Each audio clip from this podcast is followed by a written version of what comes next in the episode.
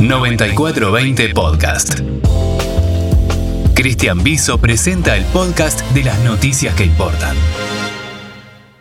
Hablar de la insularidad de Tierra del Fuego y la dependencia aérea que sufren los fueguinos no es nuevo. Incluso se trata de un tema remanido, muchas veces utilizado como estandarte de campaña electoral, que perdura en el tiempo simplemente porque no hay soluciones efectivas y concretas a la demanda de decenas de miles de habitantes de Tierra del Fuego. La pandemia de coronavirus hizo evidente que la situación podía ser peor. Escasez de vuelos desde y hacia Río Grande, aviones cada vez más chicos a pesar de la permanente demanda de tickets y hasta una oficina cerrada sin justificar razones son algunos de los problemas palpables.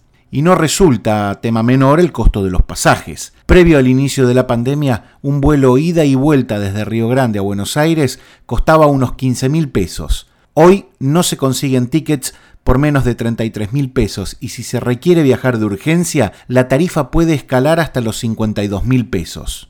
A la falta de políticas claras y el marcado desinterés de las autoridades de la línea aérea de bandera, que priorizan otros destinos rentables, se le suma la indiferencia de los representantes fueguinos en el Congreso, que salvo raras excepciones, ni siquiera se han expresado acerca de esta situación. En Río Grande, el concejal Raúl Bondartusen anticipó que presentará un pedido formal a los diputados para que impulsen una reducción tarifaria de los vuelos a la provincia, tal como existía hace algunas décadas. Bondartusen argumentó que el problema de la conectividad merece una solución porque sucede todo el año y no solo en época de vacaciones.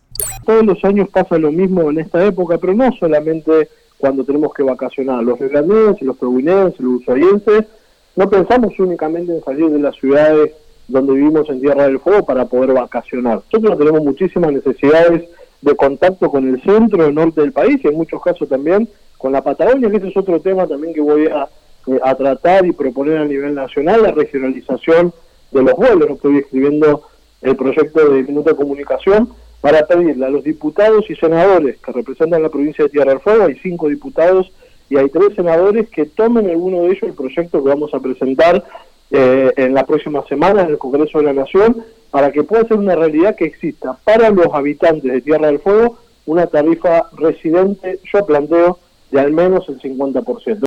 Las posibilidades de revertir esta situación son, cuando menos, escasas. Si a eso le agregamos que el tema no es prioritario en la agenda de diputados y senadores fueguinos, el desamparo de quienes se ven forzados a volar sin opciones o ventajas comparativas seguirá siendo un escollo más de los tantos que padecen quienes viven a 3.000 kilómetros del lugar donde se toman las decisiones.